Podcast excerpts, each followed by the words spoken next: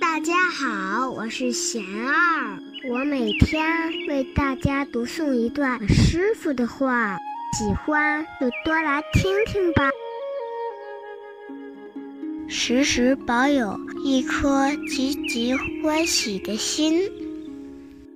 我师傅说，繁忙的工作需要适当调节，但最重要的是要改变自己的心态。心念也是身体重要的食物，积极欢喜的心。能给身体提供能量，消极和充满反感的心，犹如败坏的食物，会损害身体的健康。